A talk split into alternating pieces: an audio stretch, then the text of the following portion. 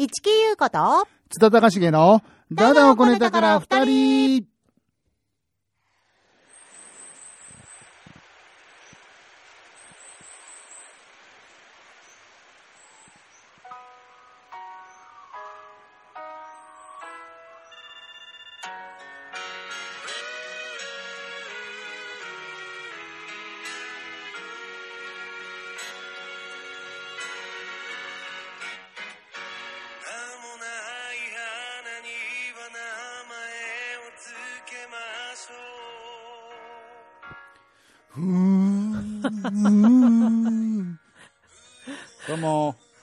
送事故かと思ったわ 最初ちょっと。いや、お 音流れてから放送事故ではないでしょ。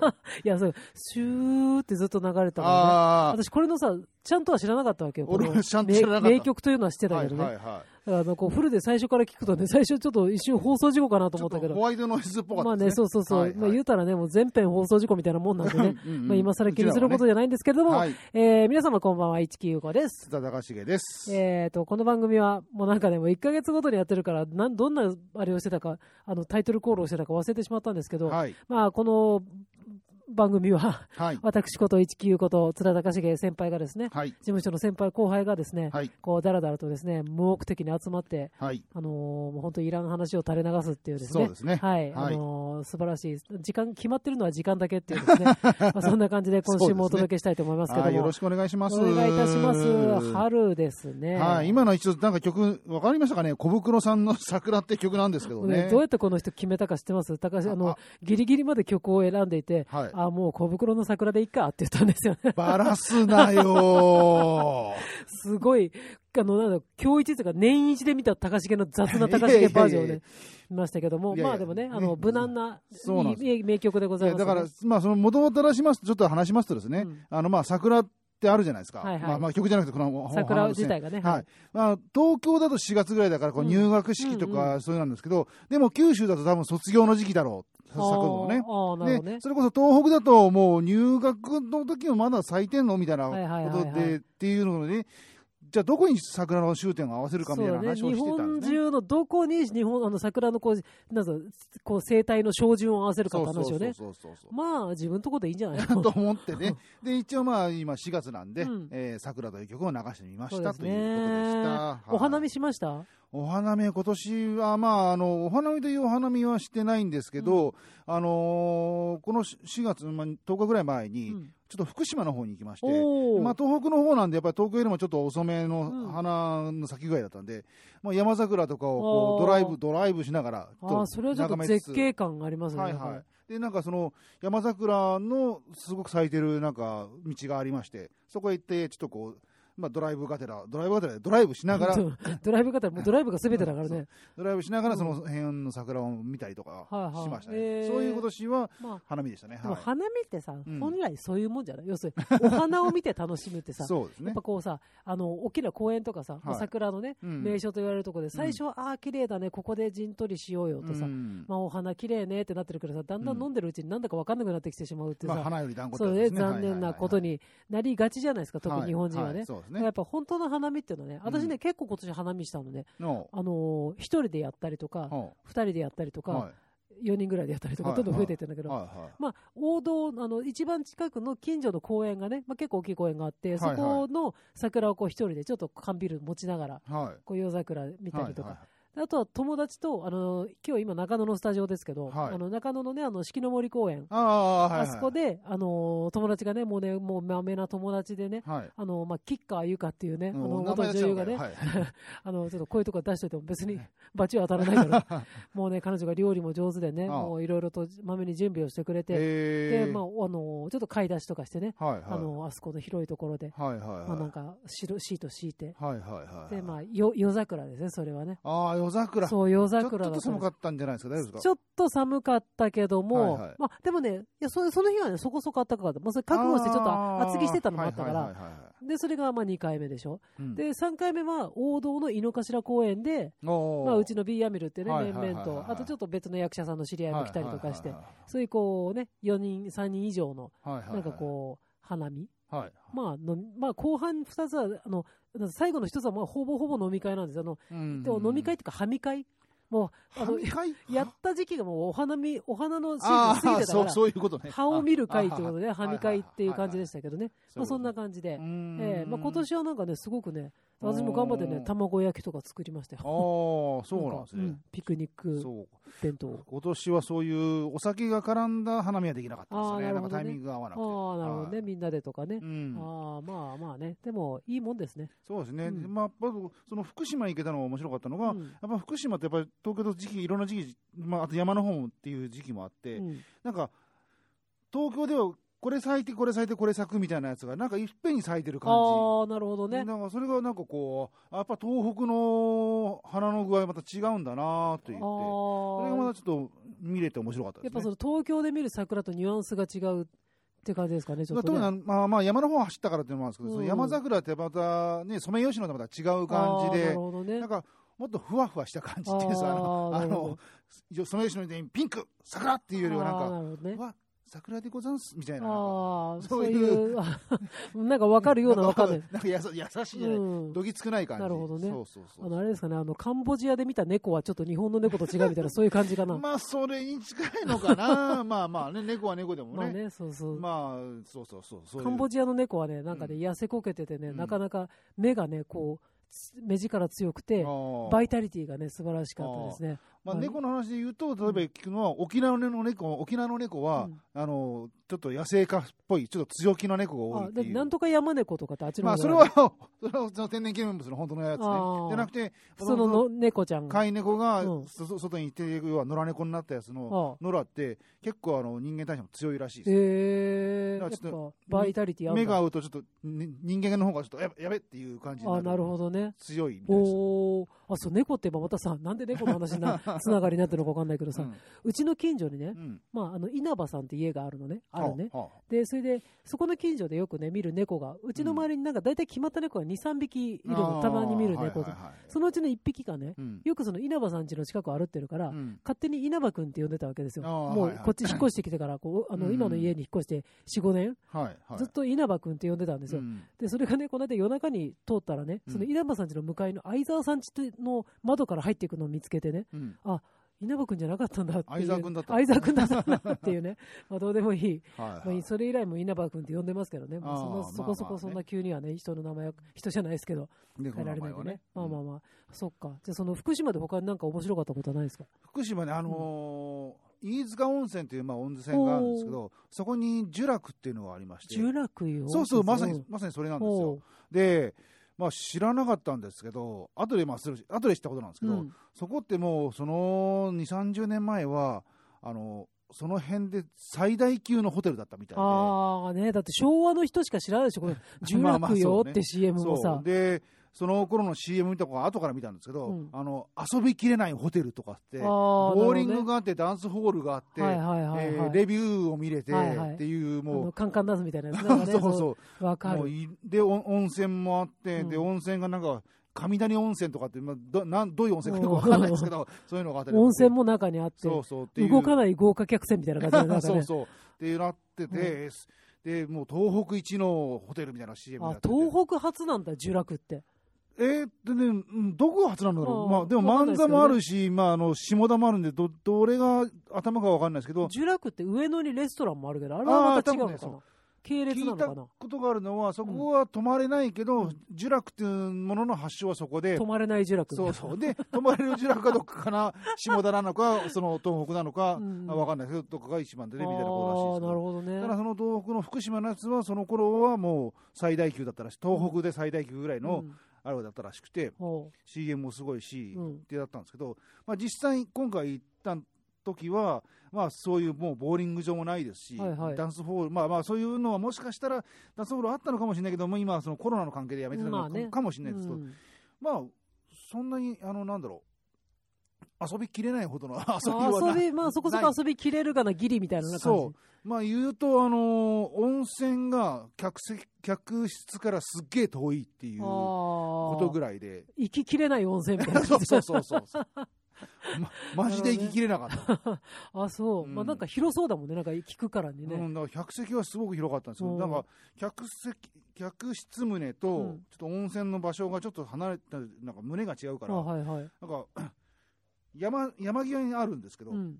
入ると,、えー、と客席が下に降りるんですねなんとなくのイメージで今、頭の中で一生懸命想像してますけど。で上に上がってうん温,、温泉行くんですけどだからあ上がったところは山の中腹だからなんか上に上がったはずなのになんか地面にいるみたいななんかああ、なるほど。不思議な騙し絵みたいな感じ不思議な感覚になって、はいはい。で温泉があって、まあ、温泉はまあいい温泉だと思ったんですけど。ただいかんせん遠いなと思って。呪楽に泊まったんだ。呪楽に泊まりました。すごいね。なんか、呪楽と鳩屋に泊まった人で初めて聞いたんです、周りの知り合いで。鳩園と思ったことないですけど、呪楽、まあまあ、今回は、うん。まあ、変な話、あのー法事で行ったんで、別に変な話じゃない。ね法事でね、まあそのの旅行ではなくね。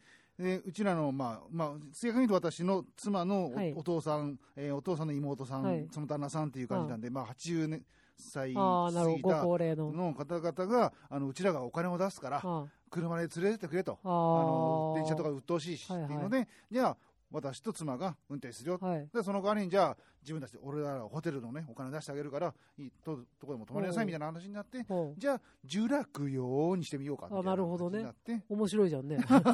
絶対どれかって選ばされたら絶対呪楽行くよね、それはね。まあまあそあとまあその辺ねちょっとそんなにいい温泉ないっていうのもあるんですけどまあまあそれはね呪楽がどんとこうはっきりあるのでいいんじゃないかと思って。やっぱりああいうノリなの。なんかさ、呪楽よのさ、うん CM ってさ、ごめんね、全然知らないから言うんだけどさ、あの、外国人の女の人さ、吹き替えみたいな感じだったじゃないですか、CM ってさ。確かにあのマリリン・モンローのにそうそう似た人っていうのがそうそうそうできてモノマネ芸人っぽい人ね。そうそうそう。なんだけど、まあ、実際今そのレビューとかそういうのもやってないから、うん。そんな雰囲気は全くなく、うん。まあ派手な浴衣を貸してくれるぐらいなもんでなるほどね。それ以外はまあなんでもなん、まあもうなんてない感じ。まあ、ゲームセンターとか、うん。そう卓球台みたいなところはありましたけど、はいはいはい。まあ、それぐらいのもんでそうそうそうそなんかね、そういう呪楽とか鳩屋とかってさ、う、うもんうなんかさ、こう CM でしか見たことないわけよ。あの、鳩屋の CM とかもちっちゃい時の、はいはいはい、はい、でっかいさ、あれ何？魚。ハマチハマかブリだなんかブリは本当にか知らないけどハマチぐらいです、ね、ビチビチビチビチしてるのをうん。さ、やっぱり決めたみたいなさ、そうそうそう鳩屋に決めたみたいな、あれ毎日のように小学生の時見てたからさ、そうですね。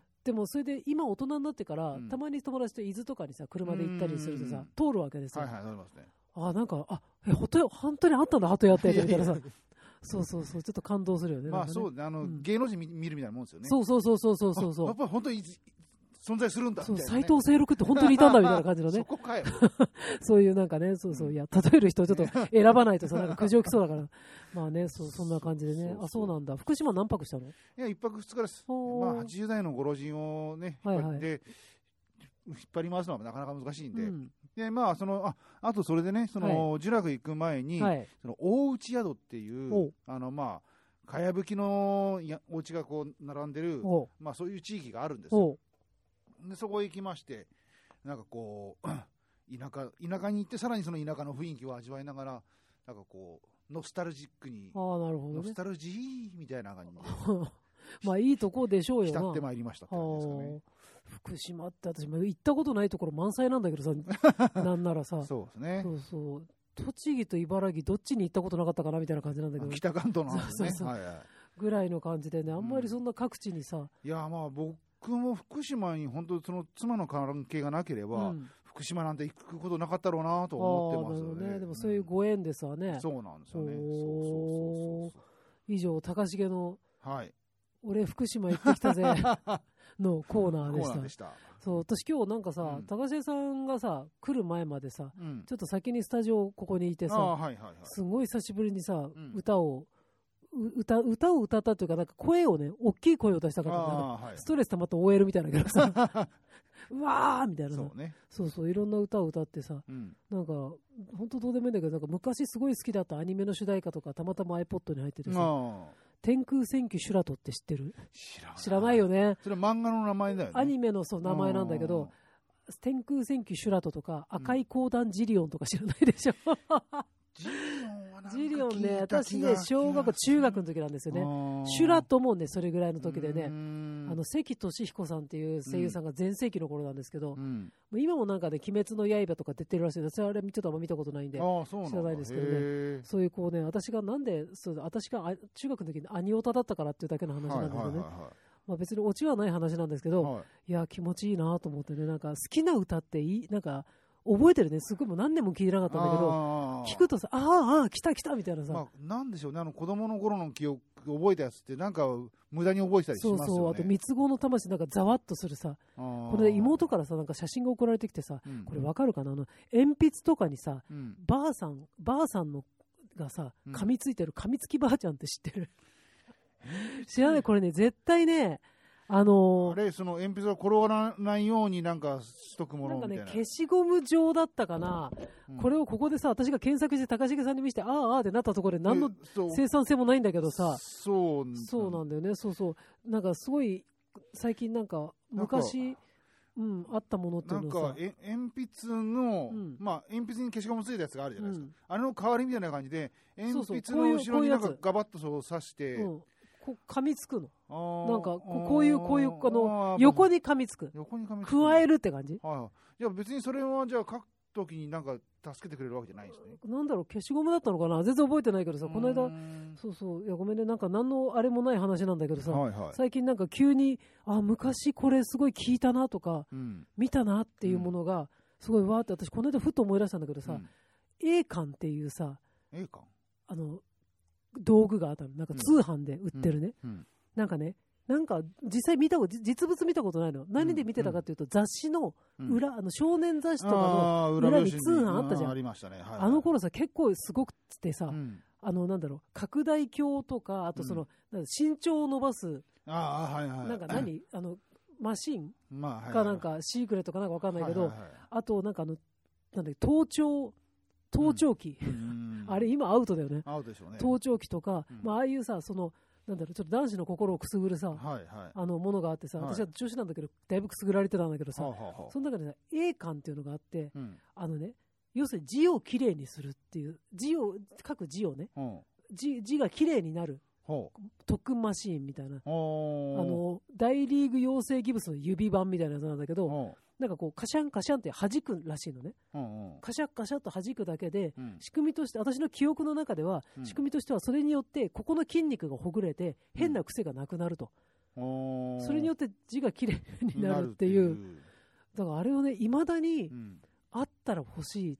別にね字がきれいになる、なりたい、まあなりたいけど、うん。本当にどうなんだろうと。あの、ああ私が子供の時に見た、あの、A、カタカナで A 感って言うんだけど、はいはい。カタカナでええかうん、なんかかね、そうなんかね、うん。家出のドリッピーじゃないけど、なんか、なんか A 感っていつもなんかこう、うん。あって、それが本当にあれをやったら、うん。その筋肉がほぐれることによって、うん。変なこう手の癖が取れて、字が綺麗になるっていう、確か理屈だったと思うんですよ。もしうん制作者の人が聞いてたら絶対聞いてないけど、あの、間違ってたらごめんなさいなんですけど、誰かで持っててさ、やったことある人とかいないかなと思って、常々思ってるんですけど。あまあ売ってたからそれは全国津々浦々聞けばまあね、誰が持ってると思うんだいると思いよね。ますけどカシャッカシャってやるんだよ。その人に出会えるかどうかは分かりませんが誰か、もしこの、多分すごい少ない人数、この、このドラドラマじゃない、ラジオを聞いてるね、うん人がいて、うん映画に手を出したことがある人がいたら、えぜひ、あのーもしいらなかったら、もういらないってものを持ってたら、実物と、あの、使用感を、使用感だけで十分なんでえ、うんメールで送っていただければなと。本当、そしたら私もう思い残すことないと思う。よね、なんかね。あそうっすそうか、えー、それは知らないな。その、さっき言ってた家出のドリッピーは覚えてるけど。家出の家出のドリッピーさ、うん私持ってたんだよ。もうあ、持ってたんだ。なんかカセットテープがさ、うん。で、あれで英語を勉強できるんでしょ？うん、すっごいいっぱいね、うん。なんかこう、むす昔さ、私長女だからさ、うん。やっぱり親もさ、勉強したいって言えばさ、ちょっとこう、ん。頑張ってくれて、うん。なんかか購入してくれたんだけど、は結局ね、1巻ずつぐらいしか聞かなかったんだけい。ど、うん唯一覚えてるのが、うんあの、なんだっけ、オーソン・ウェルズだっけ、あの、はいはい昔の、はいあの、ね、向こうの有名な、はい、俳優さん。はいね、あの俳優さんうんがナレーションなの、確かね。ですね。それの第1話目のう、ん第一一声目が、うん This is a world. This is a small world. ってここだけ覚えてるね、私。うんこれはあの、要するに水玉が旅をする、あの、うん水玉。それがドリッピーなの？ドリッピーの。あードリップってあれ、水の。ドリッピーっていうその水玉の子供が、がなんか旅をするらしいんだけど旅の冒頭で私はつまずいて、旅に行けなかった。旅に行けなかった。ほとんど旅に出ないまま終わったぐらいの感じなんだけどね。家でしなかった。家出しなかったな。真剣ゼミと同じぐらいしか続かなかったっていうね。そうそうそうそんな話だった。そうなんですよ。そうらしいんですよ。持ってたくせにね、今となってはもう一回やってみたい気がするけどね。それ妹もやらなかったのかな？うんなんかね、いやいや、私しか覚えてないですね。妹はや妹やったんですかね？ちょっと聞いたのかな ?This is a world で覚えてるかもしれないですけどうね。んすごいいい曲いい声だなと思って。いや、まあ、いい役者さんだったらしいですからね。ねそうそうそうそう。なんか高重さんそういうさ、すっごいなんかこの、どうでもいい通販話みたいなので、あれしてるけど、なんかそういうので買ったこと、もしくは欲しかったものとかある。あのよくさ、ジャンプとかさんで当時のさ、後ろにさ、はいこの背表紙に、あの、ね、日編のみこちゃんなら、はいはいその背表紙の一枚めくった内側に通販のさ、はいはいはいはいあったじゃないですか。いや、だから、それこそその、背を伸ばすっていうので、なんか、はいはい。足を、しひなんか引っ張って、ビヨーンと伸ばすみたいなやつがあったんですよ。ぶら下がり健康器的なもの？じゃなくて、横になって、なんか、バネみたいなのがついてて、それをはめて、グンってやる。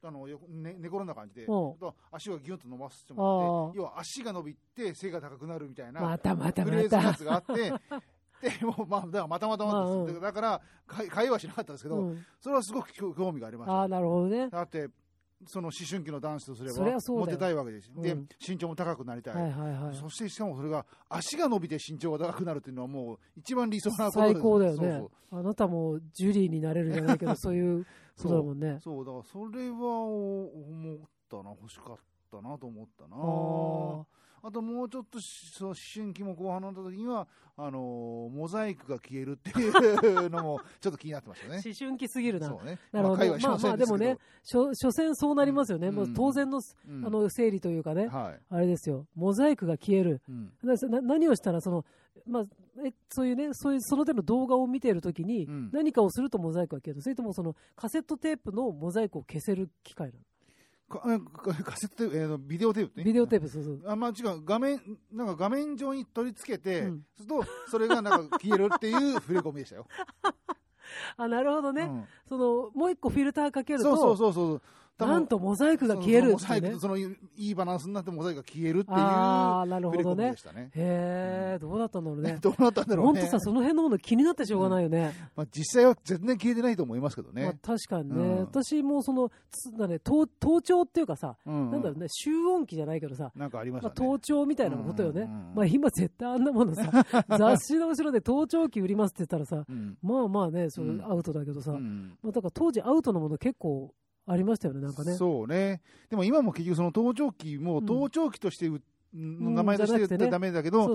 あの、プライバシーを守るためのなんとかの、なんとかっていう言い方をすれば、あの、それをし仕掛けても、なんか、自分のを守るためですっていう、ねまあ、言い訳じゃないけど、うん探偵が持ってるあのペン型のなんかこうあれとかねカメラとかね言い方次第なんですけどね。まあまあいろんな形でね、うん多分今の方がねだいぶえげつないもの出てると思うんですよと思います裏ではね。そうそうだそう。からあの頃ああいうのが表に出てたのは逆に可愛いなと思うそうだね。んなんかそうそうそうそうそう。あのこの間その話してたけ？どライターの中身がこのカチンコっていうさうん。あのガチャガチャでね昔あの、うん。ガチャガチャって今ほらなんかなんか知らないけどやたら流行ってるけどなんかよくわかんないもんで、うんまあ要するに昔の私たち子供の時にうん20円から100円ぐらいまでのガチャガチャでうん50円ぐらいでうんカチンコっていうのがあったんですようん。でカチンコっていうのを回すとうん。出てくるのがうん。なんかね白くてちょっとちっちゃいやつにこうなんか導線みたいなのがちょっと出てるのね。ほうほう。でそこの黒いボタンっていうか押しにくにくいんだけどうん。硬いのがそれをカチッてやると電気が通るわけよそこ。ああ、はいはいはい。それでそれをちょっと人の体とかに当てるとバチッてなってヒャーってなるのが大流行しまして。電子ラジアの中そうそうそう多分中身。はいはいはいはあれも危険だなとね今い。思ったらいやいやいねや危険ですよ。そうそうそうそうそう。僕らはやらなかったですけど、あのー僕らのちょっと悪い先輩のちょっと悪い人たちは、あれをね、あのその頃あの喫茶店のテーブルゲームってあったじゃないですか、はいはい。1回50円とかでうん20円でやる、あれをなんかカチンカチンやると、クレジットが無料でそれが上がってあ、全然知らない時に、あやっていいよって言われて、えいいんですか?っつって、インベーダーゲームをなんか 10, 10ゲームぐらいやったことあります、ね。ああすごい。なんかそれがかななんつうの?こうカウントそう、カチンカチンカチンやると、うんなんか、どうか仕事するんでしょうね。うん。あのカウントのところにクレジットで、なんか20とか30になってて、本来ならね、20とか30とか50円だとすると、1000円とかそういう金がかかってくるわけなるほどね。それをもう全部タダで、カチンカチンやってへえで多分や多分やり飽きたんでしょうね。なるほどね。でうちらあいいよみたいなね。そうそう。ん。